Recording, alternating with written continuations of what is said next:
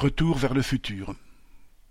Après deux ans de fermeture pour cause de Covid, l'espace service de l'accueil vient de rouvrir. On se retrouve donc à nouveau debout au milieu des allocataires, à les encourager à se débrouiller seuls sur les ordinateurs en libre service, sans même avoir accès à leurs dossiers pour les renseigner. C'est ça le progrès à la sauce direction. CAF de Nancy.